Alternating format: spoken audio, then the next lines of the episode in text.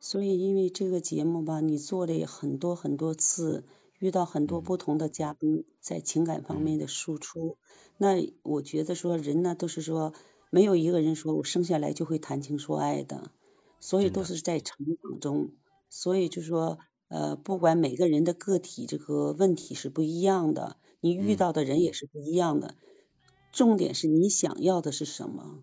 每个人，我相信来到这个社会上成立家庭的最终目的就是希望自己幸福，能够呃相伴走到最终的一天。那么怎么样去选择？这就是都是成人的世界。所以就说你想选择什么样的人，你觉得什么样的人跟你是标配？那你前提就是你有一个自己的这个呃想法，所以按照你这个想法找一个适合你的人去生活。我问你一个问题啊，就是人们都说想找到一个对的人，站在你的一个角度，你怎么理解这个叫对的人？我是这样认为的哈，我毕竟是走过婚姻的人，我觉得第一个是三观要正，两个人呢有不是在走平行线，二是有交际，有应该有就是不能说叫共同的爱好，能有说同框。就是起码你想的东西，你对他来讲，他也感兴趣，他也会热爱。呃，包括来讲吧，说女人，我可能比较传统，我希望女人做到的事情，就说我不能说我上的厅堂，下的厨房，起码我最最基础的东西我要做到。第二个呢，男人要面子，女人也要面子，相互呢包容。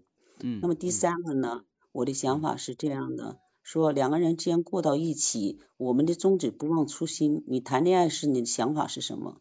你就按你的想法在前行。那比如说，就像我今天，我有时候我可能的想法比较怪，有时候我丈夫也说我比较想法比较独特。我说，如果假设今天的婚姻是五年制的前提下，就像选选总统一样，那你要如果说想把这段婚姻呢继续下去的话，你会不会应该说？做的比现在要好，相当于人家说把好的态度给家里人，不是把好的态度让给别人，把坏的态度释放到家里，对不对？你不会去这样做，因为你要挽救这个婚姻，你喜欢这个人，你想跟他继续过余生，那我相信这五年你的感情呢，应该是有温度的，应该是这样的，而不是觉得说。我跟你结婚了，然后你就是我的附属品，那你要听我的，你要跟我怎么着？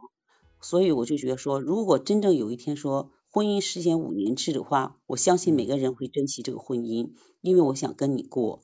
除非有的人说我不想跟你过五年，我就根本不会再选择你，那是另当别论的。所以这样的质量会很高。这个点我就觉得特别好，因为你把这个婚姻把它假设列为这种像总统大选一样的这个五年制的话，那我们可能在这五年里面所充分的体现出来自己，包括对方的这种彼此的这种爱的价值，包括付出的这种价值和投入感，我觉得这种状态可能会比对我们这种常态的这种思维会有一个很好的一个警醒哎，这个点特别好说的。是，如果是这样是彼此之间呢就会尊重，你知道吧？不会像现在这样说，你嫁给我了，那我就是相当于你是我的附属品，你就要听我的。我觉得特别是女人，我还是今天走到今天，我还是这种想法。女人一定在经济上独立，女人要有话语权，女人要有尊严，要有被尊重的权利。那么男人既然说挑起这个家庭，你在这个是为这个家庭也好，是为了自己也好，不管为了谁。你娶到的一个女人，你要是应该是无限的爱，无限的包容。有什么问题呢？两个人可以商量，可以沟通，不能在不沟通的状态下，大家都不说话，冷暴力。我觉得这是不负责任的，因为你毕竟有孩子，对不对？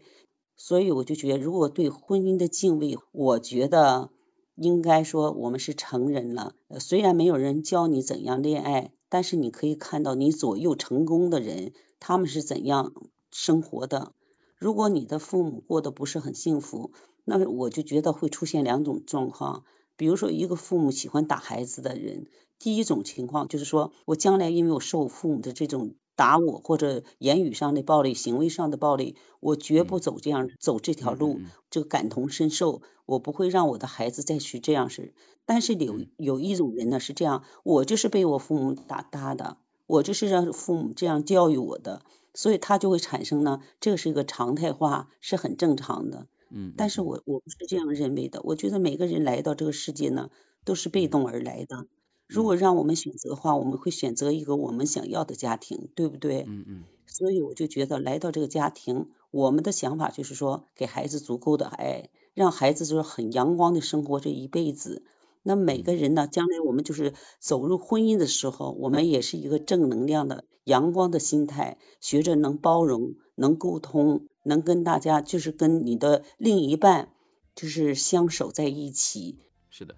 像西林姐你说的，我认为这个家庭对于孩子的这个教育啊，会对他的这个未来的婚姻会影响非常大。所以在真正的现实中，确实也应该考虑到，如果真的你很想找到一个你自己那个心仪的这个女生的话，或者是男生的话，你确实要关注一下他自己的生活的环境，也就是我们所说的原生家庭。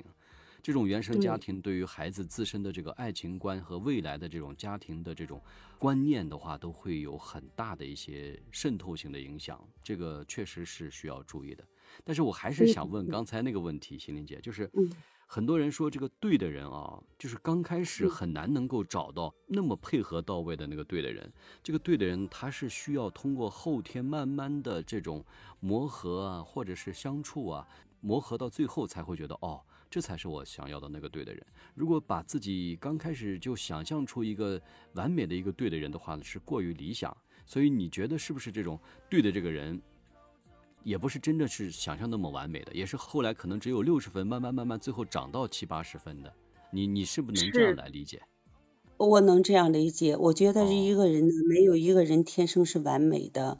他都会有不同的这个优点或缺点，就相当我们现在在市场买东西一样，呃，很多的琳琅满目的东西，那你买的是这种东西，我买的是那种东西，每个人的眼界这个想法是不一样的。嗯。那人呢，是我是觉得在三十五岁之前，嗯，他还应该能需要能去改变。如果三十五岁之后人在改变，他形成了模式，他很难改变。大家可能有时讲说，婚姻有七年之痒。我不能说这个东西是对的，那是，但是起码就是给大家有一种暗示，就说七年是否会发生状况，那不是所有人都是七年有状况的，对不对？你不能去暗示这个东西，如果你暗示这个东西是好的东西，向正向的方向走，那绝对可能是你未来的结果就是一个正向。如果你总暗示说七年就要发生问题，那你七年一定会发生问题，没有的问题你会制造问题，因为你觉得七年是必须是一个坎儿。那是怎么来说这个问题呢？那可能就是因为是这个原因。我觉得婚姻中是这样的，婚姻最重要的是彼此的尊重。大家在一起有什么问题可以沟通，不可能不产生矛盾。产生了矛盾不要紧，大家坐下来沟通，把这个问题呢迎刃而解，不要把它变成了说这页还没解决又翻一页。当你这一页翻了十页之后呢，你就变得很沉重了。最终的结果呢，大家就是不言了。冷暴力了，大家谁也不跟谁说话了，那真正没有意义。你婚姻的本质是什么？婚姻本质就是为了将来说这个家庭呢，我们结婚就是搭伴，大家在一起过日子，不单是一个搭伴，是一个共同两个人呢能够幸福的在一起，搀扶着呢，坐着摇椅慢慢变老，是吧？那么给孩子做一个楷模，让孩子呢效仿你的做法，让他的婚姻呢也很幸福，因为每个人都会走到婚姻这一步。都会在成长，所以你的榜样的力量，那我就觉得非常重要。